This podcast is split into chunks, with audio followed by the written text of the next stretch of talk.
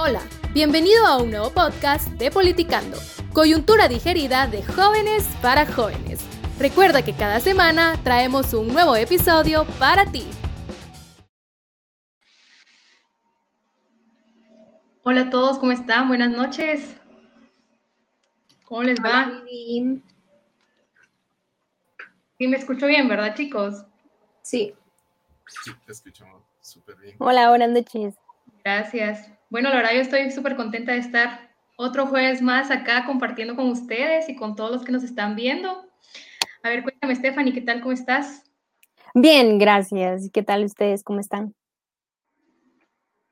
Aquí ya listos. Sergio, ¿qué tal? ¿Cómo te va? Buenas noches. Hola, Di, buenas noches. Pues bien, aquí súper emocionado de estar compartiendo aquí otro jueves más con ustedes, episodio número 21, y creo que eh, va a ser un espacio muy importante para que podamos eh, discutir sobre varios temas que han estado sucediendo tanto en la coyuntura nacional como en la coyuntura internacional, que a pesar de que muchas veces son noticias un cacho desalentadoras, tanto a nivel nacional como internacional, pero al final eh, estos espacios son muy importantes para que nos mantengamos al tanto de lo que estamos hablando. Eso, oye. Exacto, muchísimas gracias Sergio. Hola Luisa, ¿cómo estás? Qué gusto verte de nuevo por acá.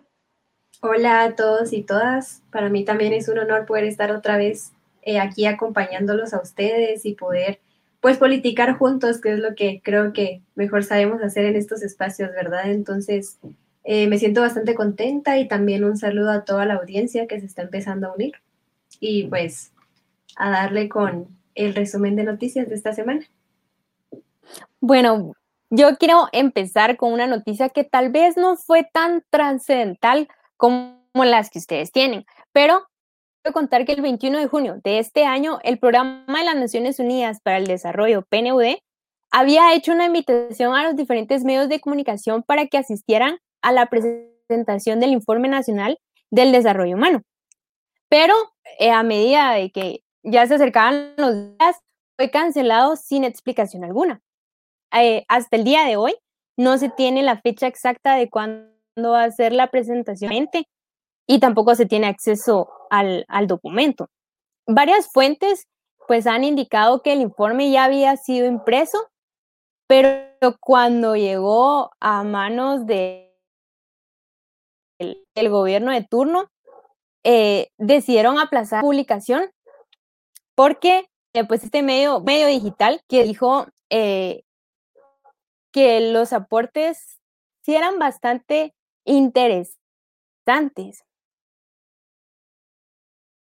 Pero ahí sí que las tendría varios, eh, los aportes vendrían siendo desde la perspectiva territorial, integral y dinámico, y más que todo sobre la situación de la pandemia COVID-19 que sigue en nuestro país.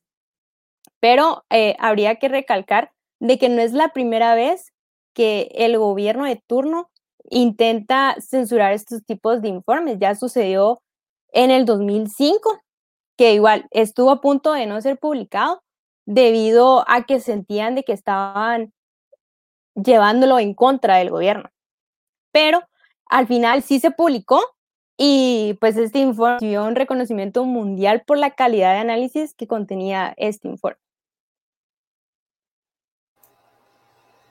Sí, en definitiva, Stephanie, creo que tienes mucha razón con lo que mencionas al final de que estos tipos, este tipo de informes siempre son susceptibles a caer en presiones políticas. Eh, a pesar de que sean instituciones con mucho reconocimiento, como en este caso el PNUD, no se salvan de prácticas como la corrupción aquí que están tan inmersos en un país como Guatemala. Y bueno, aunado a eso, yo quiero eh, mencionarles la noticia que les traigo el día de hoy, y es que los magistrados de la Corte de Constitucionalidad eh, declararon por unanimidad la revocación de un amparo provisional que se había otorgado a favor de la jueza Erika Ifán, eh, jueza de mayor riesgo de, eh, que le había otorgado el 14 de julio de 2020 y que había frenado hasta ese momento eh, el trámite de unas solicitudes de antejuicio que se había planteado en su contra. con esta resolución que emitió el máximo tribunal constitucional del país, se revoca en definitiva el amparo que requirió el año pasado la jueza Erika Ifán, que había eh, denegándole y revocando esa protección constitucional que había recibido la jueza y que había detenido hasta ese entonces el proceso. Con esto lo que quiere decir es que la Corte Suprema de Justicia tiene hoy vía libre para continuar los procedimientos eh, para poder levantar la inmunidad de la jueza Erika Iván. Los jueces, los magistrados que votaron a favor de esta resolución fueron los titulares eh, Roberto Molina Barreto, Leila Lemos y los suplentes Ronnie López, Claudia Paniagua y Luis Rosales. Eh, es importante mencionar que este no es el único caso en el que se intenta retirar eh, ante juicio a la jueza Erika Iván. Por el momento, la Corte Suprema de Justicia, bueno, tenía hasta hace un momento una solicitud de juicio planteada por el ex juez eh, Maynor Moto en contra de la jueza Erika Ifán por autorizar su orden de captura en el caso Comisiones, de, eh, Comisiones Paralelas 2020, según el juez, el ex juez Maynor Moto y prófugo de la justicia.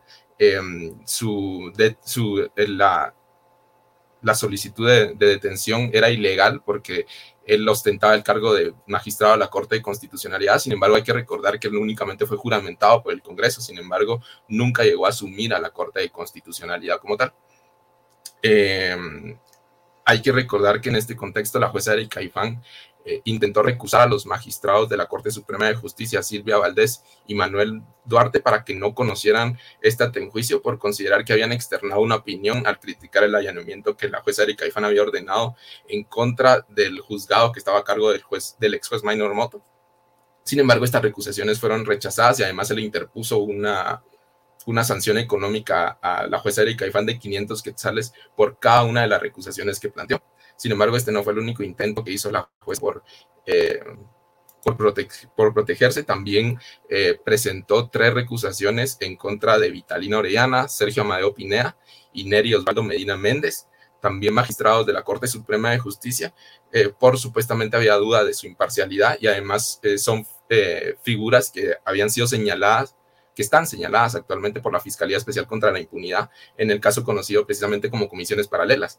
Y eh, precisamente es el mismo caso por el que se ordenó la, se, emitió la orden de captura en contra del juez Maynor Moto. Sin embargo, las recusaciones también fueron rechazadas eh, hace dos días y eh, se le interpuso nuevamente una multa de 500 quetzales a la jueza y, al abogado que planteó los recursos legales en favor de la jueza Iván. Em, sin embargo, el día de ayer, los magistrados de la Corte Suprema de Justicia eh, ya llegaron a conocer el, antejuicio presentado en contra de la jueza Erika Iván y decidieron finalmente rechazar el antejuicio presentado por el ex juez Maynor Moto. En una reunión de pleno de magistrados se discutió acerca de la solicitud de antejuicio planteada por este ex juez y se decidió no darle trámite a la misma. Eh, es importante que el juez Minor Moto, el ex juez Minor Moto, eh, fue, eh, se emitió su orden de captura eh, por haber presuntamente cometido conspiración para la obstrucción de la justicia. Además, fue señalado por la Fiscalía Especial contra la Impunidad de reunirse con allegados de Gustavo Alejos previo a conocer su candidatura en la Corte de Constitucionalidad. Y todos estos documentos fueron presentados por la FESI cuando estaba a cargo del ex fiscal Juan Francisco Sandoval el, hecho de que hayan rechazado este antejuicio no quiere decir que el antejuicio que les, del que les hablé en un principio ha sido rechazado también. Este antejuicio aún se encuentra planteado eh, en contra de la jueza Erika Ifán y actualmente se encuentra en poder de la Corte de Constitucionalidad y ya veremos en qué momento eh, deciden conocerlo finalmente y ver si nuevamente van a rechazar el antejuicio o si van a ir eh, directamente en contra de la jueza de mayor riesgo de. Y bueno, hasta aquí mi noticia de hoy y creo que con esto pasamos a la noticia de Vivi que va muy de la mano del sistema de justicia guatemalteco. Así que Vivi, por favor. Gracias. Eh, yo también pues les tengo algo bastante en relación a, a esto y es que, eh, como todos sabemos, recientemente se dio a conocer por parte del secretario de Estado de Estados Unidos, Anthony Blinken, eh, pues la publicación, ¿verdad?, de la lista de actores corruptos de Centroamérica, en donde pues figuran eh, la ex fiscal general Consuelo Porras y el secretario del MP, Ángel Pineda. Y a raíz pues de esta noticia que la verdad eh, fue bastante impactante para todos, el presidente Alejandro Yamatei, a través de su cuenta de Twitter, realizó una, una serie de tweets eh, en relación a esta, a esta noticia, ¿verdad? Pero los tweets no estaban como tan eh, directos, podríamos decirlo de esta manera. Pero pues me gustaría como volverlos a leer estos tres tweets. En realidad publicó uno y luego hizo una cadena, ¿verdad? Y pues ya se imaginarán la cantidad de comentarios y retweets que tuvieron estos y dicen así. El primero que él publicó dice, es una falta de respeto hacia las relaciones internacionales que, primero, se acuse sin pruebas o sustentos. Segundo, violar los derechos humanos. Y tercero, dar valor a las declaraciones de quienes cuentan con intereses personales y procesos pendientes en Guatemala. Después de este tweet bastante, bastante directo, siento yo, pero, pero pues no colocó ni nombre ni nada por el estilo, pues todos, pero todos sabemos que tienen una relación bastante cercana, publicó el siguiente. Antes de hacer declaraciones o acusaciones irresponsables, insto que se presenten a los tribunales de justicia de Guatemala a resolver sus propios problemas judiciales. El O concluyó con un, un dicho que dice, es fácil tirar piedras al techo ajeno cuando uno de, cuando uno de vidrio que no aguantará una sola pedrada.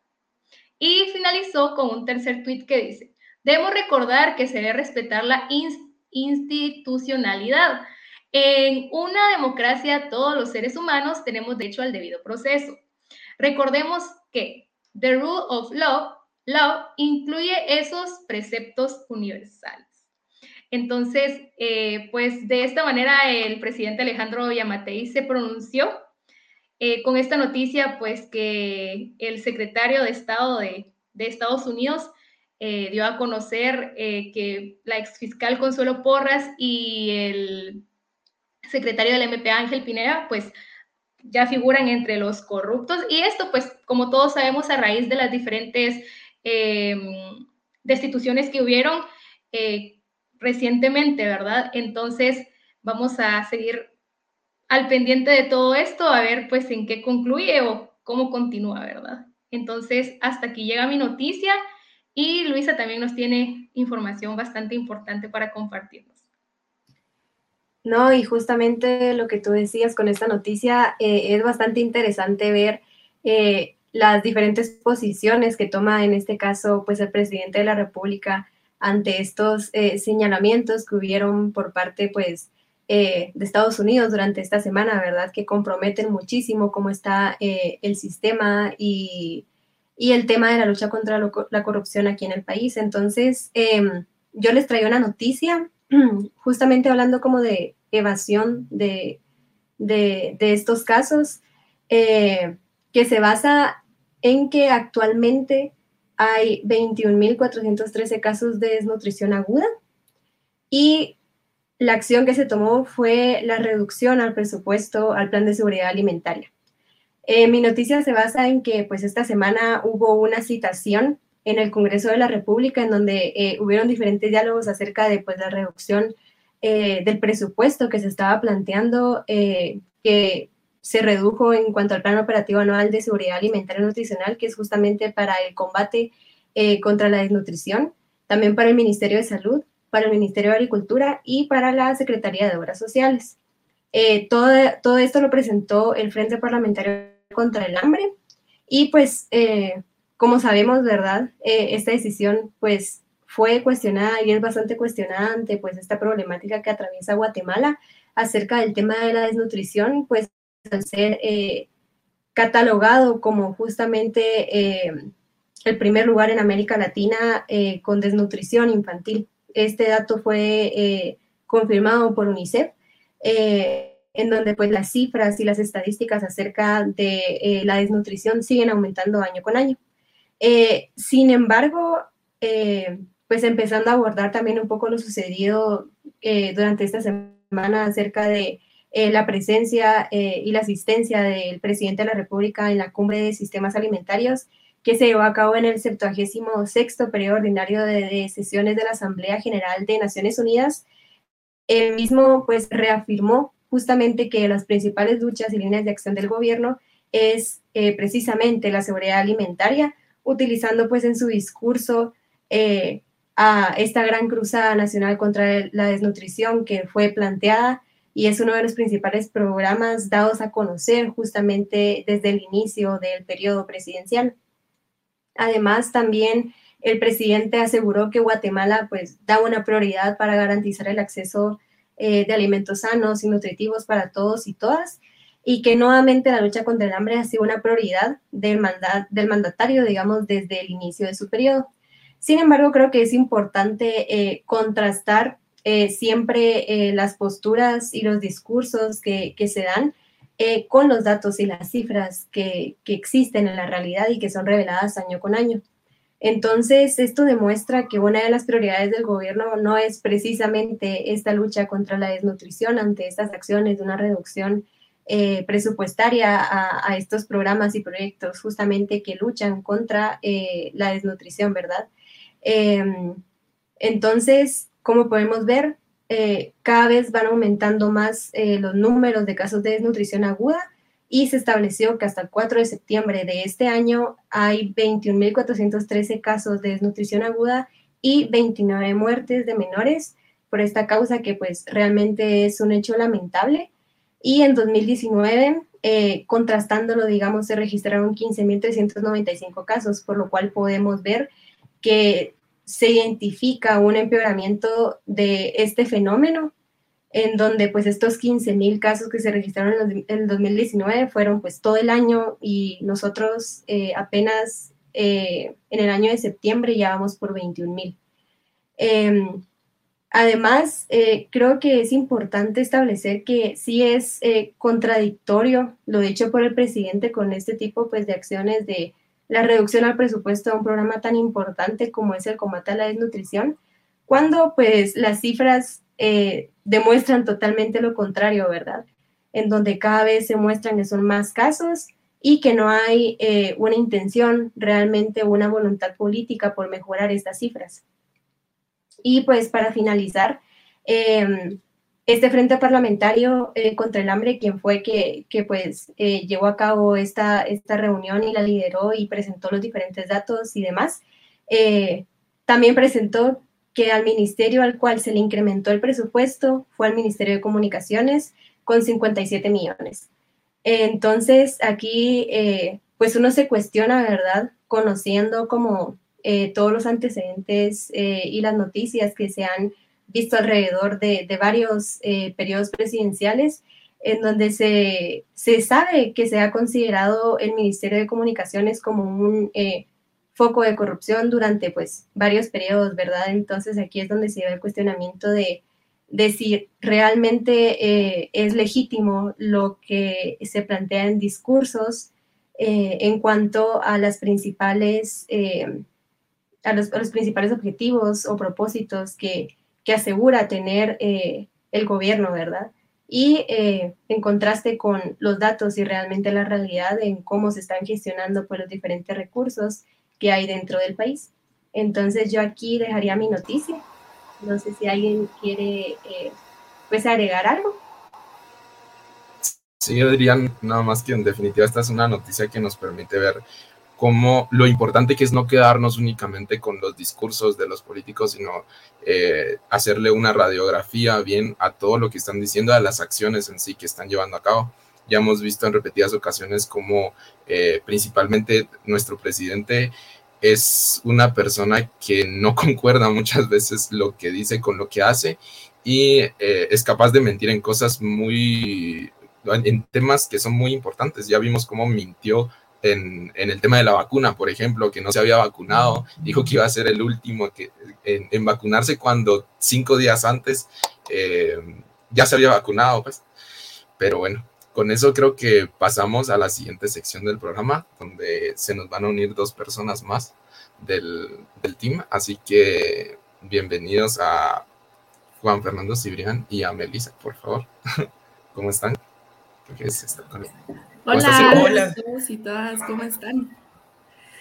Re bien, la verdad es que mm, después de ese conversatorio que tuvimos la semana pasada, donde estuvo bastante dinámico, teníamos a varios invitados, creo que era justo y necesario poder platicar en equipo una vez más tranquilitos, con una tacita de té o de café y principalmente con el micrófono abierto para que las personas eh, que quieran opinar se nos unan. Así que en este momento voy a poner aquí el link para que para que se puedan ir conectando mientras Melissa nos cuenta qué tal está ella. ¿Qué tal estás, Melissa? Ay, bien, gracias. La verdad es que bastante bien, emocionada de poder estar otro jueves aquí con ustedes. La verdad es que me, me llena muchísimo poder compartir estos espacios con, con, personas tan, tan capaces y tan inteligentes como ustedes, la verdad. ¿Y ustedes qué tal? ¿Cómo están? Bien, bien, gracias. También emocionada por estar aquí reunidos y así como decía eh, Tibri, ¿verdad? Que ya era justo y necesario tener pues esta plática entre, entre nosotras y nosotros y también invitar a la gente que nos está viendo, ¿verdad?, a unirse para que den sus posturas, para que eh, den sus opiniones y, digan lo que realmente piensan acerca de los diferentes sucesos que vamos a, a, dialogar. Buenísimo, y si quieren con eso comenzamos, yo solo les quiero avisar de que el día de mañana va a haber un, eh, un live en Instagram que va a estar muy, muy bueno acerca de, la Asamblea General de la ONU Hoy vamos a tratar un poquito eh, acerca de ese tema, pero principalmente quiero ir al tema de, del retiro de las visas. Eh, bueno, como mencionó, como mencionó Vivi en su, en su noticia, ¿verdad? Esta semana el secretario de Estado de Estados Unidos, Anthony Blinken, publicó en su cuenta de Twitter, creo que fue un lunes sorprendente para todos, la verdad. De hecho, cuando vimos esa noticia en los grupos que tenemos de Politicando, todos, ala, miren lo que pasó, porque la verdad es que fue algo que no, no esperábamos, la verdad. Entonces, Anthony Blinken publicó en su cuenta de Twitter que la fiscal general de Guatemala, Consuelo Porras, y el secretario del Ministerio Público, Ángel Pineda, fueron incluidos en una lista de actores corruptos y no democráticos. Exactamente, él se refiere a la sección 353, la cual eh, básicamente incluye a El Salvador, Guatemala y Honduras. Esta es una política que se hace para poder entre otras cosas, ¿verdad? También eh, limitar o evitar la migración irregular, ¿verdad? Que es también, eh, que nace también de la corrupción, de la falta de democracia y de la impunidad que viven estos países de la región, ¿verdad? Bueno, entonces, ¿qué significa la sección 353? Bueno, significa que las personas que sean nombradas en esta lista no serán elegibles para visas ni admisión a los Estados Unidos. Es un primer paso, ¿verdad? En cuanto a nombrar a estas personas, eh, ya no aptas para entrar a los Estados Unidos.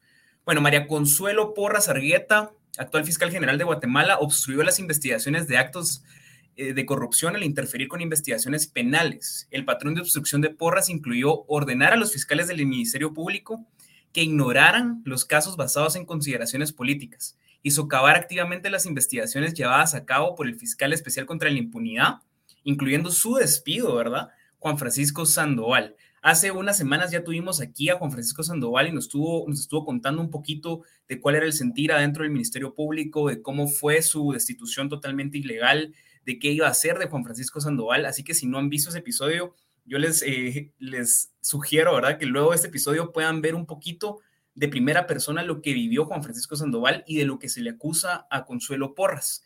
En el caso de Ángel Pineda, ¿verdad? Él es el actual secretario del MP y él obstruyó las investigaciones de actos de corrupción al interferir en estas investigaciones.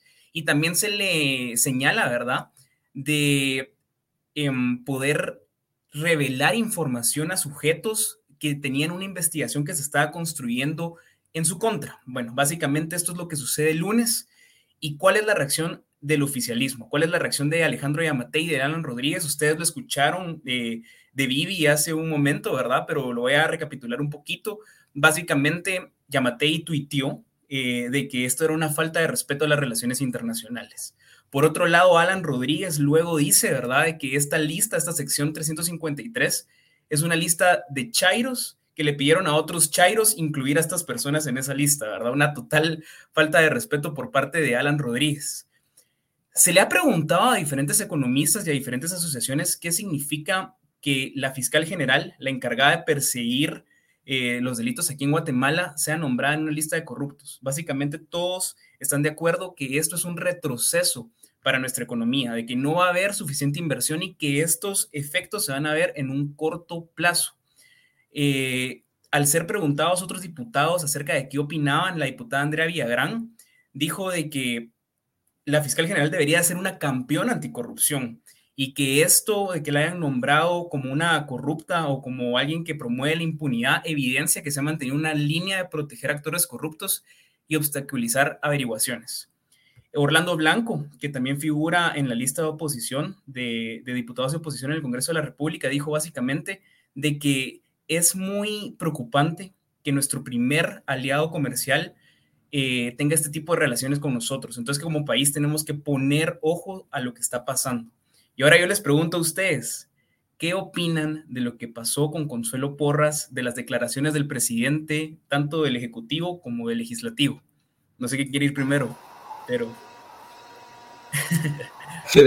yo? Es que a mí me parece que sí es como, es muy importante el mensaje que manda a los Estados Unidos, eh, incluyendo de manera tan eh, repentina, pues, a un personaje tan importante para la institucionalidad del Estado como es la fiscal general en este, en, en este punto, ¿verdad? Porque es la encargada de la persecución penal aquí en Guatemala como tú lo mencionaste, Cabal, debería de ser una campeona eh, en este sentido, pero es todo lo contrario. Y vemos como personajes que sí han sido, a los que sí ha sido reconocido ese, ese trabajo, tanto dentro del país como fuera del país, terminan siendo prácticamente expulsados. Y creo que muy, eh, estoy muy de acuerdo con, la, con, con, lo que mencionabas, que esto es un claro retroceso no solo para eh, la economía, también para el sistema de justicia en general y para lograr subsanar esos tejidos sociales que tenemos tan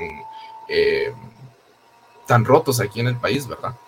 Y, y definitivamente va a tener un, impacto a nivel económico, porque el hecho de que no haya certeza jurídica aquí en el país, el hecho de que tengamos un ministerio público cortado y con todas estas, esta incertidumbre que existe alrededor, el clima político en sí que hay en Guatemala, eh, en definitiva no es el clima que se necesita para las inversiones como tal. Y, y, creo que muy de la mano de eso va el, el, hecho de que no quieran que salga también el documento que estábamos hablando precisamente eh, en, la, en la sección anterior del PNUD, porque es poner cada vez más sobre la mesa lo mal que está el país como tal.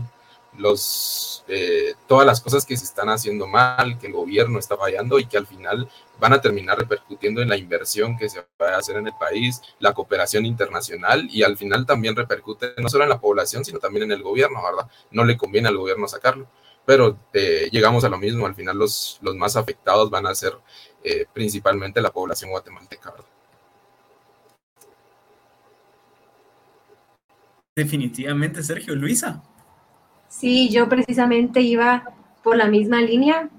yo sí considero que como ustedes dicen, es un retroceso al sistema económico, es un retroceso al sistema de justicia, pero también es un, retroceso al sistema democrático como tal. Yo creo que hemos podido ver durante los últimos meses cómo la ciudadanía eh, se ha levantado y ha exigido eh, la renuncia, por ejemplo, de, de, la fiscal Porras, ¿verdad? Entonces creo que son demandas que no han sido respondidas, que no han sido resueltas y tal como lo podemos ver aquí, es decir, es como una cadena, ¿verdad? Hace que un, par de meses fue la destitución del fiscal, eh, en donde pues se vieron, como les digo, los diferentes levantamientos, movilizaciones y manifestaciones por parte de la ciudadanía. Eh, y justamente eh, Estados Unidos y el sistema internacional demostró su preocupación ante esta destitución en cuanto a la lucha contra la corrupción del país, ¿verdad? Entonces, dos meses después, de, dos meses después ya podemos ver eh, la acción de Estados Unidos ante la falta de respuesta de las autoridades políticas ante todas estas demandas y ante estos comunicados del sistema internacional en cuanto a su preocupación por la legitimidad, la democracia y el Estado de Derecho del país de Guatemala, ¿verdad? Entonces, también creo que es importante cuestionarse un poquito y creo que eso es lo que está también en debate ahorita eh, aquí en Guatemala a lo interno, ¿verdad? De que realmente eh, es preocupante por, por este tema de retroceso que estamos viviendo ante eh, estas autoridades y que vemos que el sistema cada vez está más cooptado, que es más difícil cada vez poder llevar, a cabo, llevar a cabo acciones dentro, dentro del gobierno, dentro del sistema, por estas redes y, alianzas criminales que están dentro, dentro del mismo, ¿verdad? Pero también el tema de qué va a pasar y si realmente eh, se va a tomar acción por parte de las autoridades ante estos sucesos, ¿verdad? Porque como bien explicaba eh, Sibri, eh, pues eh, las consecuencias que puede tomar, digamos, bueno, que tomó Estados Unidos ante, ante colocar en, en, su lista a estos dos funcionarios del país, pues sabemos que sí, que les quita la, visa, digamos que les impide la entrada al territorio estadounidense y que también eh, no les, descancela, digamos, como si tienen alguna cuenta bancaria o alguna propiedad dentro del país. Sin embargo, eh, se está esperando y está la expectativa de todas las personas qué va a hacer la fiscal ante eh, e, este, este suceso que está, que está viendo en su contra, ¿verdad? Si realmente va a renunciar o, qué va a pasar, porque eh, las consecuencias, como les digo, se dan obviamente en el territorio estadounidense, pero ¿qué si va a tener consecuencias aquí dentro del Estado guatemalteco, ¿verdad? Es decir, si se van a quedar las cosas iguales, si ella va a seguir en el puesto, o, o, qué va a pasar, si realmente va a haber una acción o un cambio dentro del país. Entonces creo que eso era también como importante analizarlo y ponerlo sobre la mesa, porque creo que ese es el debate que está ahorita. Yo, ay, perdón. No, yo solo agregando un poco a lo que mencionaba Luis al principio sobre cómo la población entonces estaba levantando y demás. Yo no sé si han visto, pero ahorita también han habido ciertas manifestaciones en frente del MP en donde mucha gente llegaba y realmente pedía la renuncia. Pues repetidamente se ha pasado esto, pero ha pedido la renuncia de Consuelo Porras porque y la gente que llegó decía y mencionaba bastante esto sobre que no se estaba respetando realmente la independencia de los poderes, que se estaba viendo que el MP, siendo una institución que debería tener cierta legitimidad y cierta institucionalización y confianza también por parte de la población, no la tiene y que salgan estas noticias donde em, se, se muestra que Consuelo Porras pues entra a esta lista de corrupción y demás es un gran golpe a nuestra democracia, a la confiabilidad que podemos tener nosotros y nosotras como ciudadanía en nuestras instituciones mismas, ¿verdad? Incluso em, estaba el diputado Aldo Dávila ahí también y, y me parecía curioso porque dentro del discurso que la gente daba, sacaron un centavito, ¿verdad? Y le llamaron el centavito de la vergüenza y decían que, que el centavito realmente era como que si como incitando a Consuelo Porras a que realmente ella presentara su denuncia, por, su renuncia, perdón, porque era necesario y también mencionaban lo que dijo Siri también de Alan Rodríguez y cómo realmente eh, él mencionaba esto de que fue solicitado por la agenda globalista y que eh, y, y, demás, ¿verdad? Y vemos también cómo entonces trata de manipular, trata de hacer esa manipulación a la gente, que, que, y como sabemos, pues el sistema ya está cooptado por la corrupción y qué, difícil es ver esto. Em, yo también quería traer a la mesa algo que me pareció muy curioso cuando estaba leyendo sobre todo esto, porque hablamos, claro, de diputados y diputadas eh, de la oposición como Andrea Villagrán, Sonia Gutiérrez, que se, que se presentaron y dijeron que estaban pidiendo la renuncia pues, de Consuelo Porras y demás, pero mm, digamos, la Fundación contra el Terrorismo sacó un comunicado, ¿verdad?, en donde decía que realmente consideraban que este señalamiento que le estaban haciendo a Consuelo Porras no tenía fundamentos, que carecía de legitimidad, que realmente no había ningún proceso judicial abierto, que en donde se hiciera mención, digamos, a estas supuestas conductas que iban contrarias al derecho y a la justicia, que no tenían ninguna base jurídica, y pues a mí me pareció bastante curioso y se los traigo a la mesa y se los pongo para que lo comentemos un poco.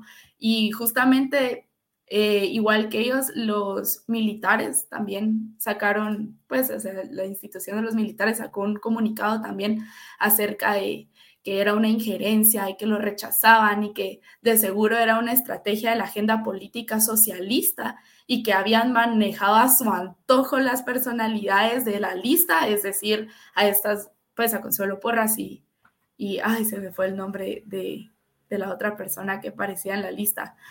Em, pero, digamos, mencionaban eso e incluso decían que era una falta de respeto hacia la soberanía y hacia las instituciones, ¿verdad?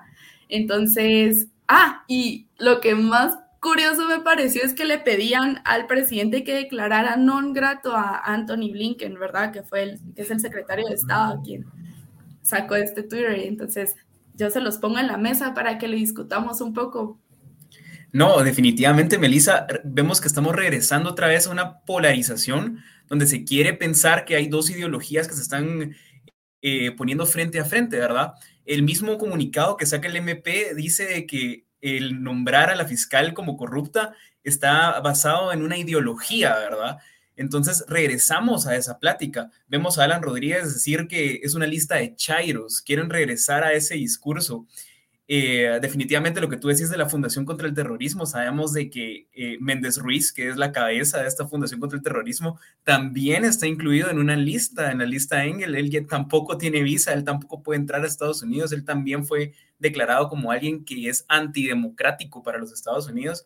Entonces, da entre risa y miedo, ¿verdad? Porque así como yo vi lo de que querían declarar a Blinken no grato, también vi un tuit de un exdiputado muy famoso del PAN que usa corbatín y que salió disparando el 15 de septiembre, que decía de que debíamos extraditar a Hunter Biden, el hijo del presidente Joe Biden, a Guatemala por usar narcóticos y que eso pues hacía de que hubiera más narcotráfico en nuestros países. Entonces, estas personas que han sido aliadas a la corrupción ahora están sacando unas teorías que realmente son risibles, como eso de, de ligarlo a la ideología, de también querernos pelear con nuestro primer socio económico, ¿verdad? Con nuestro principal socio económico, o incluso querer em, sacar al hijo del vicepresidente acá creo que tengo problemas con mi cámara, entonces no sé si alguien más quiere opinar acerca de eso mientras los arreglo.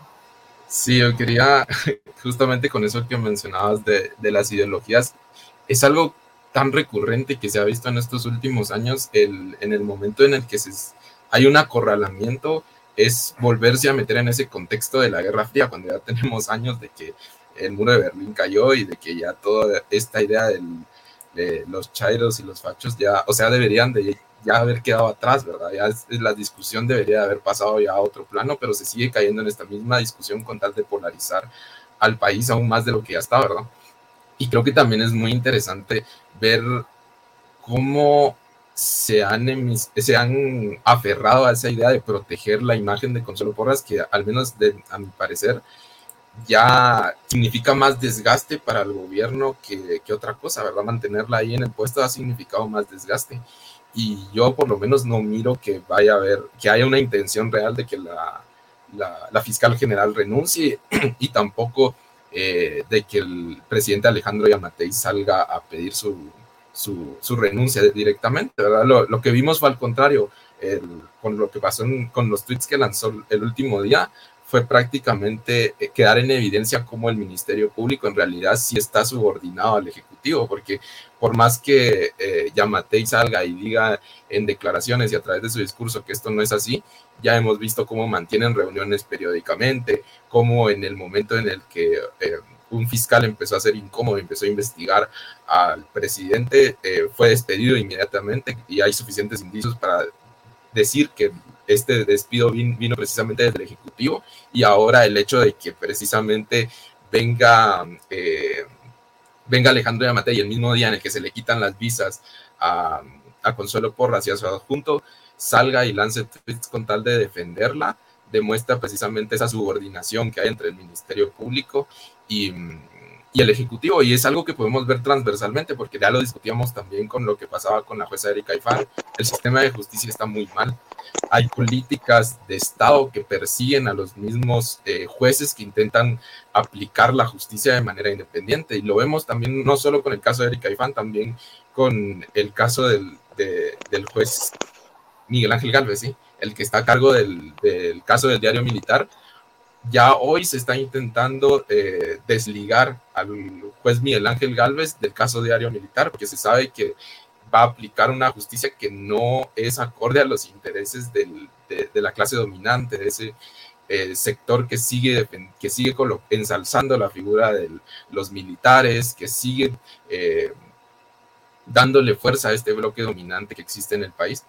Y, creo que es muy importante darnos cuenta cómo esto tiene al final repercusiones en todos lados, ¿verdad? Porque un sistema de justicia que no sea independiente y, algo que comienza precisamente desde un ministerio público que encargado de la persecución penal que no trabaja de forma independiente, un sistema de justicia que ataca a sus jueces independientes, una corte de constitucionalidad cooptada, nos demuestra cómo al final todo ese sistema está podrido por dentro y termina repercutiendo en, en, distintos aspectos dentro del sistema político. No, con un sistema de justicia mal no vamos a poder eh, subsanar muchos de los problemas que existen en el corazón de la sociedad, no vamos a poder dejar atrás finalmente lo que pasa con el, las heridas que quedaron con el conflicto armado interno, no vamos a poder tener una administración pública eficiente y así termina repercutiendo en todo el sistema como tal, ¿verdad? Y es algo que, nos, que no podemos dejar de lado. Definitivamente, Sergio. Antes de pasar al siguiente tema, eh, tenemos una pregunta aquí en el chat. Solo quiero saber, ¿me escucho bien? Sí. ¿Sí? Ah, excelente. Dice, ¿qué, ¿qué, creen ustedes que debemos hacer los ciudadanos para que Guatemala exista una real separación de poderes? Le hace ejecutivo, judicial y legislativo. ¿Creen que sea el presidente de la República quien debe nombrar al fiscal general del MP? Quiero responderle. Tal vez sale que no le hemos escuchado. Hola, ¿qué tal? Buenas noches. Em, creo que sí, es una interacción muy interesante eh, el que el Ejecutivo sea el indicado o el responsable de, apuntar quién va a ser esa persona frente al Ministerio Público. Desde mi perspectiva, yo diría que sí es un poco sesgado, aunque debemos de recordar un poco el procedimiento, ¿verdad? No es que el Ejecutivo decida a primera instancia quién va a ser eh, la fiscal general, sino que pasa por un proceso de filtro, ¿verdad? Propuesto desde el Congreso de la República y al final el, Ejecutivo es el que decide, ¿verdad? Eh, pero no es todo bajo la responsabilidad completa del Ejecutivo. Em, sin duda alguna, sí se debería de trabajar por, em, no una limpia, pero sí una reestructuración de cómo está organizado cada uno de estos poderes y viene desde nuestra responsabilidad como ciudadanos el poner atención por quienes estamos votando en las elecciones, ¿verdad? Por quienes estamos votando en el Congreso, por qué partidos políticos estamos votando, por qué eh, también planilla dentro de la presidencia estamos votando, ¿verdad?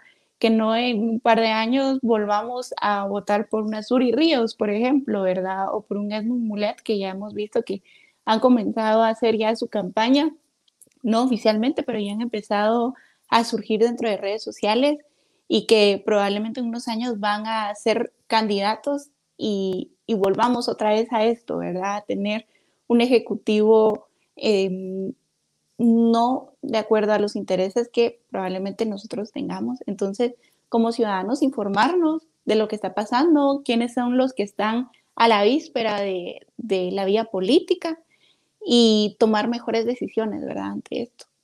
No sé si tal vez Melissa o Sergio o Luisa quieren agregar algo. ¿Cuál es su opinión de esto? Creo que Luisa iba a hablar hace un ratito, pero no sé si está por ahí. Si tiene problemas. Es que como que se me trabó mi cámara, pero igual voy a dar como mi, mi, comentario. Eh, sí, yo eh, justamente estoy de acuerdo con, con, lo que está diciendo Ale creo que sí, justamente es necesario como recordar estos procesos, ¿verdad? En donde, digamos, se llevan a cabo la elección, eh, por ejemplo, de la fiscal o, también eh, el establecimiento de los diferentes ministros, ¿verdad?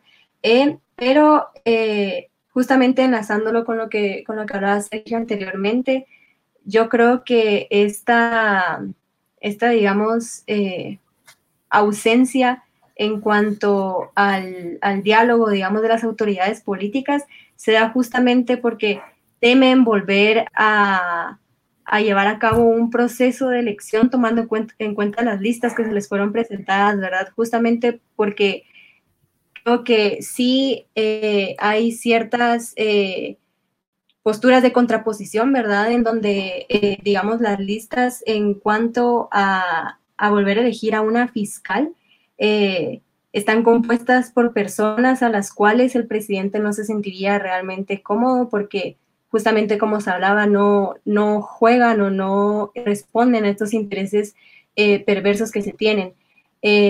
Además, justamente yo creo que para, para ir respondiendo como un poquito a la pregunta de qué se debería hacer para que realmente haya una reestructuración o reformulación de cómo está organizado, pues, el sistema entre los tres poderes que se supone que son eh, contra, de, de contrapeso de esta teoría de check and balance, justamente para que uno no se le pase a otro. Creo que es justamente eh, la razón también de, nuestro programa, ¿verdad? Esa politización y la importancia, eh, reconocer esa importancia que tenemos como actores sociales para seguir instruyéndonos y para ir conociendo no solo las caras de candidatos, sino que realmente cuál es su propuesta política y analizarla a fondo, ¿verdad? Es decir, eh, sabemos que hay ciertas problemáticas dentro del país, pero es bien importante no solo identificar dentro de los discursos eh, si van a atacar una problemática, sino cómo la van a hacer y realmente identificar si únicamente no solo están usando estrategias en cuanto, eh, digamos, estrategias momentáneas para llegar al poder y que posteriormente, eh, pues surjan estos problemas, ¿verdad? En donde primero nos demuestran, pues, su mejor cara, su mejor posición, pero realmente conocer cuáles han sido sus antecedentes, cómo han accionado, cómo buscan accionar y si realmente hay una comprensión en cuanto a los problemas que están de base, es decir, estructuralmente. Entonces, eso agregaría. Definitivamente, Luisa. Yo solo quería eh, mandarle un saludo ahí a las personas que nos están viendo. Ahí dice Sergio Morataya, eh, ¿qué onda? Su Chairo amigo le saluda. Eh, también dice José Dávila, interesante el comentario que nos aporta Luisa. Aquí estoy poniendo los comentarios en pantalla. Y la verdad es que qué bonito poder platicar con ustedes. Por eso pusimos ahí el link a, esta sesión. Lo, tenemos puesto ahí, lo voy a volver a poner una vez más. Para que si quieren dar alguna opinión, pues se puedan ingresar a, este, a este salón, ¿verdad? De StreamYard y poder platicar con nosotros. Ya con eso creo que es conveniente que pasemos al siguiente tema por el tiempo. Ale, contanos. Bueno, y la verdad es que esto va muy ligado a lo que hemos estado comentando en este segundo segmento y que agregado a los actores políticos de Guatemala dentro de esta lista estadounidense, también el país vecino, es decir, El Salvador, tiene ahí sus actores políticos que pues eh, salieron a la luz, ¿verdad? Dentro de esta lista de corruptos, por decirlo así, ¿verdad? Y dentro de ellos se incluían cinco magistrados Em, de la Corte Suprema de Justicia de El Salvador, quienes fueron, quienes promulgaron y pues dieron un fallo dentro de, de la Corte, de la Constitución, perdón, de El Salvador, en el que se avala la reelección del presidente de El Salvador. En este caso, pues este fallo lo que hace es que beneficia a la posible reelección de Bukele. Ya Anaí Bukele lo hemos visto en varias ocasiones dentro de redes sociales y también dentro del el escenario político, como él ha tenido actitudes que dejan muy en duda realmente la democracia que se está dando en El Salvador, qué tan populista y qué tan dictador, podríamos decirlo, eh, está manejando este presidente la política en, El Salvador, ¿verdad?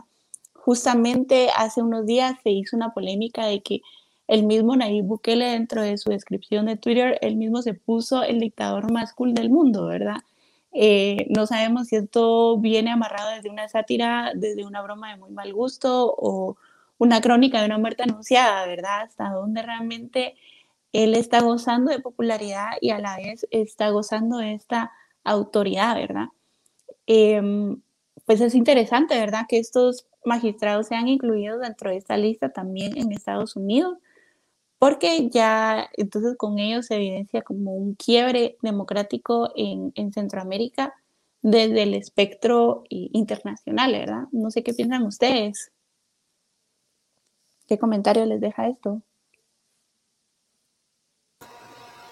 Sí, definitivamente creo que es muy importante eh, prestarle atención a lo que está sucediendo en El Salvador, no solo por ser un país tan cercano al nuestro, sino también eh, para tomarlo como algún camino que no hay que seguir como Guatemala, porque eh, con las condiciones en las que estamos actualmente es muy, hay muchas probabilidades de que salga un candidato populista, si no es en las próximas elecciones, en las, de, en las que vengan dentro de seis años, pero es algo que está ahí, está, es muy latente que pueda llegar a suceder.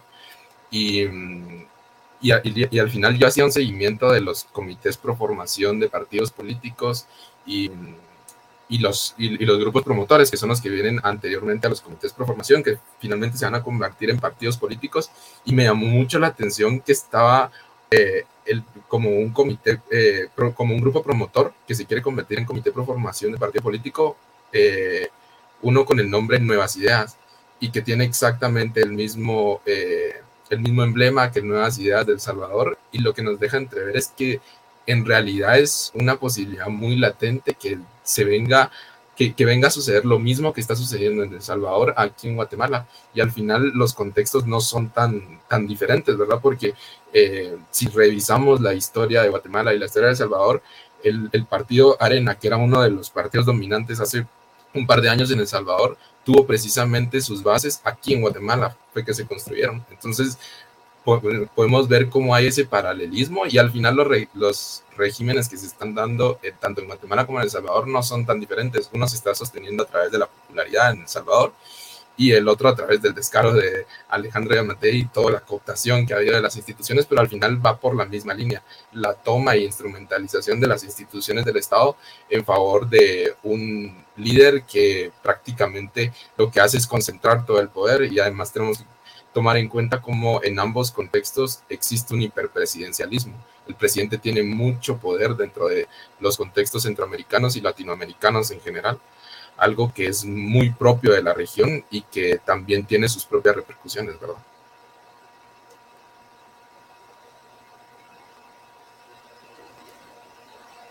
También mencionar que justo cuando ahorita decía Sergio sobre cuánto poder el presidente tiene dentro de El Salvador. Eh, bien se sabe que Nayib Bukele tiene una mayoría dentro del legislativo, ¿verdad? Y algo interesante es que estos cinco magistrados fueron eh, ahorita ingresados a la Corte Suprema hace poco. Fueron destituidos cinco magistrados en la Corte Suprema por el legislativo y sustituidos por estos cinco que, que pues están incluidos en la lista eh, estadounidense. Entonces, qué tanto se está moviendo en el tablero para que beneficie al presidente, creo que esa es la duda que nos debe de generar. Y también cuando hacían esta comparación entre Guatemala y El Salvador, ¿verdad? Y mencionando un poco de, de redes sociales, vimos también hace poco unos tweets en los que se comparte el presidente Alejandro Yamate con Nayib Bukele y hasta lo hacen en en, de manera sarcástica, ¿verdad? Le sacaron ahí un, un caso como muy interesante en el que habían estado compartiendo juntos, ¿verdad? Y ellos empiezan a lanzar bromas muy en sarcasmo que, que deja en, como en preocupación realmente cómo estos presidentes están tomando su papel como eh, jefes de Estado, ¿verdad?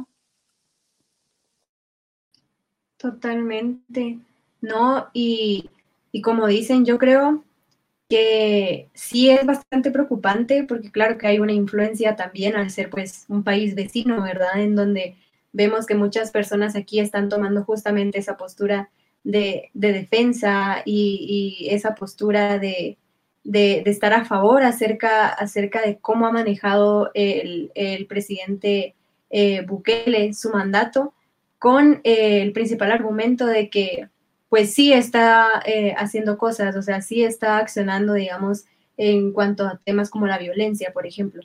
Sin embargo, yo creo que es preocupante y aquí entra también la parte de discusión acerca de analizar cómo está realmente la cultura política de las personas y especialmente eh, en Guatemala, ¿verdad? Porque justamente hay que entender que mm, yo personalmente considero que es un tipo de estrategia política en donde el presidente eh, empezó pues justamente eh, a, generar esta eh, simpatía, digamos, con las personas. y cuando llega al poder se ven pues estas acciones que toma, que realmente, como, como hablaban, ¿verdad? La mayoría de las personas que están en estos tres poderes están, juegan, digamos que que a favor de la postura del presidente y su partido como tal. Entonces esto reduce demasiado la posibilidad que haya una contraposición respecto a las acciones posteriores o próximas que vayan a estar tomando acerca de, la gobernatura y cómo manejen el país como tal. Entonces yo creo que eso es algo que las personas tal vez no llegan a dimensionar debido a estos discursos que son instaurados, ¿verdad? Dentro, dentro de los diferentes países, eh, tanto en El Salvador como, eh, pues que el discurso está instaurado así y también cómo llega a influenciar eh, aquí a las personas en Guatemala como tal. Entonces yo creo que sí hay que poner pues bastante ojo ahí porque es lo mismo, ¿verdad? Es decir, aquí, claro que se ve una cooptación del Estado y un retroceso democrático, como hablábamos acerca de de este juego de, los poderes del Estado y, de los balances que tienen que haber, justamente para generar esa contraposición. Sin embargo, el hecho de que allá ya ni siquiera exista esa posibilidad de contraposición debido a que las leyes pues establecen que realmente para una contraposición, digamos, por ejemplo, en el legislativo, si se necesita eh, un mínimo de votos, digamos, como para que no pasen ciertas leyes o para que no pasen ciertas acciones, pero con esas acciones que se han tomado, esto reduce muchísimo a que exista siquiera la mínima posibilidad de que haya una contraposición y se generen pues, pues realmente estas cuestiones de una verdadera democracia de toma de decisiones, porque únicamente van a jugar al interés que está implantando el presidente de la República. Sí, con esto que menciona Luisa, justamente me, traía a la mente lo importante que es saber distinguir entre democracia y eficacia, porque el presidente Nayib Bukele podrá ser muy eficaz en cuanto a cuestiones muy puntuales como el manejo de la pandemia, por ejemplo, que para él ha sido un caso muy excepcional porque en sí no ha sido como en otros presidentes que la pandemia significó un desgaste, sino que al contrario, incluso aumentó su popularidad, no solo a, nivel del Salvador, sino a nivel regional, pues a, nivel de América Latina se reconoce lo que ha hecho. Pero eso no quiere decir que sea un, un personaje que esté comprometido con la democracia, ya lo mencionó Luisa, los contrapesos no existen como tal, eh, o por lo menos son muy cuestionables. El hecho de que un presidente... Eh, contravenga las leyes que están eh, bien cimentadas dentro de la Constitución, te deja entrever que es un presidente con bastantes tintes dictatoriales, ¿verdad? Que no le importa eh, pasar por encima de las leyes y de la Constitución para lograr eh, ampliar su periodo o, lograr presentarse a unas nuevas elecciones. Ya vimos también cómo fue de discutida la forma en la que se destituyó a los magistrados de la Sala de lo Constitucional, que vendría a ser el homólogo de la Corte de Constitucionalidad en El Salvador, y, y también cómo se destituyó al fiscal general, que como ya lo hemos hablado, es, una, es, es un actor clave para, la, para el sistema de justicia y la independencia judicial, que es primordial para una democracia, ¿verdad? Pero definitivamente es un régimen que se ha eh, sostenido a través de esa popularidad y me llama mucho la atención también ver cómo eh, cómo es su manejo de las redes sociales, ¿verdad? Porque uno se mete a ver los tweets que lanza Nayib Bukele y es muy diferente la reacción que tiene si uno la compara con los tweets que lanza Alejandro Yamatei, por ejemplo, porque uno se mete a ver los comentarios y todos son tirándole hate a Alejandro Yamatei, pero uno se mete a ver a Nayib Bukele y hay muchos eh, muchas personas que incluso lo, defienden ahí entre la misma red social y me parece muy interesante la forma en la que las redes sociales han venido a reconfigurar eh, el ejercicio del poder eh, dentro de, los distintos contextos, y no solo en Latinoamérica, lo vimos también con Donald Trump en Estados Unidos, ¿verdad? Em, eso nada más quería agregar también, pero no sé si alguno más tiene otra opinión. No, definitivamente eh, da mucho de qué hablar, ¿verdad? Esta también casi semi-destitución que le está dando a casi 300 jueces en El Salvador, retirándolos antes de tiempo, eso también da bastante que pensar, pero definitivamente eh, a comparación de, del gobierno de Guatemala, por ejemplo, Nayib sí se sostiene en su, ciudadanía, en la población que lo apoya tanto. Yo les quiero enseñar algo, ¿verdad? Eh, mi papá tuvo la oportunidad de ir a El Salvador hace unos meses y la popularidad de Nayib Bukele es tan grande que él me trajo como un recuerdito eh, político, por decir así, de lo que él encontró, ¿verdad? Esto de ninguna manera dice si estamos en contra o a favor de él, pero se los quería enseñar porque es algo inaudito, yo nunca había visto algo así. Eh, es una playera de fútbol de la selección del Salvador, pero tiene la cara del presidente. Entonces, como soy estudiante de política, pues mi papá decidió traérmelo para, para guardarlo, ¿verdad? Lo tenemos ahí como un recuerdito de, de cómo la gente, al final de cuentas, cómo la población salvadoreña sí siente esa conexión con el presidente, ¿verdad? Que le dicen incluso tío Nayib, le dice la, población, ¿verdad? y es impresionante, pues, porque están totalmente cimentado y sostenido por la población. Eso es lo que quería comentar. Melissa, no sé si quieres agregar algo. Yo enlazando un poco la pregunta que tenemos en el chat y mm, justo, justo eso, ¿verdad? O sea, se ve bastante cómo eh, este presidente pues tiene el apoyo de la ciudadanía, que al final de cuentas es bastante valioso eh, a la hora de estar gobernando, porque tener el apoyo pues del pueblo y de las personas eh, suma bastante, digamos. Pero yo sí considero que habría que ver, habría que estar, habría que poner un ojo en El Salvador y ver cómo la gente quizás va despertando poco a poco. hace poquito hicieron una manifestación y no fue una manifestación pequeña, asistieron muchísimas personas en las que eh, ya hacían referencia, digamos, a Nayib Bukele como, como el dictador. Eh, también vi bastantes personas que estaban en contra como del Bitcoin y eso. Entonces creo que poco a poco se va generando esta como oposición, llamémosla, llamémosla así, ¿verdad?, de la población y cómo van entonces eh, teniendo una perspectiva como, como más realista de lo que realmente está pasando en su país, ¿verdad? También vemos, eh, por ejemplo, esto de Twitter, siento yo que también pone una pauta realmente a todos los y las salvadoreñas a decir qué realmente está pasando, o sea, si realmente Em, es beneficioso o no que él esté eh, en el poder y que tenga acceso, digamos, a, todos los poderes y no existan esos contrapesos que mencionaba Luisa. O sea, entonces, em, respondiendo un poco, sí considero que habría que ver qué es lo que pasa en los siguientes días, meses y demás, porque em, sí vale la pena ver cómo realmente la gente va despertando poco a poco y se va dando cuenta realmente y va poniendo sobre la balanza qué ves lo que pesa más, ¿verdad? Eh, y solo eso creo yo que tendría que agregar. Bueno, de verdad que ha sido un programa muy interesante. Eh, nos encantaría seguir platicando un poco de lo que ha pasado, pero creo que ha sido muy enriquecedor cada una de las opiniones y todo lo que hemos compartido en este programa. Eh, queríamos comentarles que el día de mañana vamos a estar haciendo un Instagram Live hablando un poco acerca de más global e internacional, ¿verdad? Lo que pasó en la Asamblea General de la ONU, un poco de algunas declaraciones justamente de estos presidentes, ¿verdad? Como Nayib Bukele va a dar un discurso diciendo que una persona no llega a una casa extraña ah, de visita a querer mandar a esa casa, ¿verdad? Haciendo referencia justamente a lo que está intentando hacer Estados Unidos dentro de El Salvador. Entonces, para que no se lo pierdan. Y pues, no sé si alguno de ustedes quiere dar una reflexión final.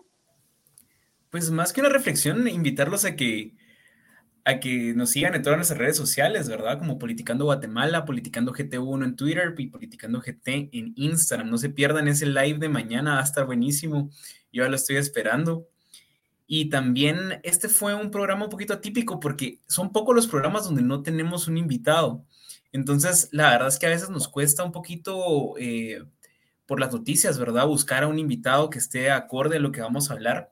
Así que si ustedes quieren escuchar a una persona en específico, les gustaría tener aquí algún invitado en específico para preguntarle ciertas cosas, pues siéntanse invitados de mandarnos un mensaje, de escribirnos un comentario que diga ahí, nos gustaría tener a tal y tal persona, ¿verdad? Y nosotros vamos a hacer todo nuestro esfuerzo para poder tener a las personas que ustedes quieran y poder hacerle las preguntas que ustedes manden. Así que solo eso, no sé si, y con eso me despido yo, compañeros, no sé si alguien quiere decir algo para despedirse. Pues no, solamente que siempre es un gusto poder reunirnos cada jueves y también en estas actividades como les estaba comentando también Ale, ¿verdad? Como el live de mañana. Y siempre recordar que debemos, y es importante estar pendiente siempre a las noticias y a la coyuntura, no solo de nuestro país, sino de eh, los demás países, ¿verdad? Porque como podemos ver, sí se llega a dar esa influencia tanto externa como interna. Entonces, pues solo eso, chicos, también yo me despido y de verdad qué gusto poder compartir nuevamente con ustedes hoy. Hasta la próxima entonces. Adiós, noches, feliz noche.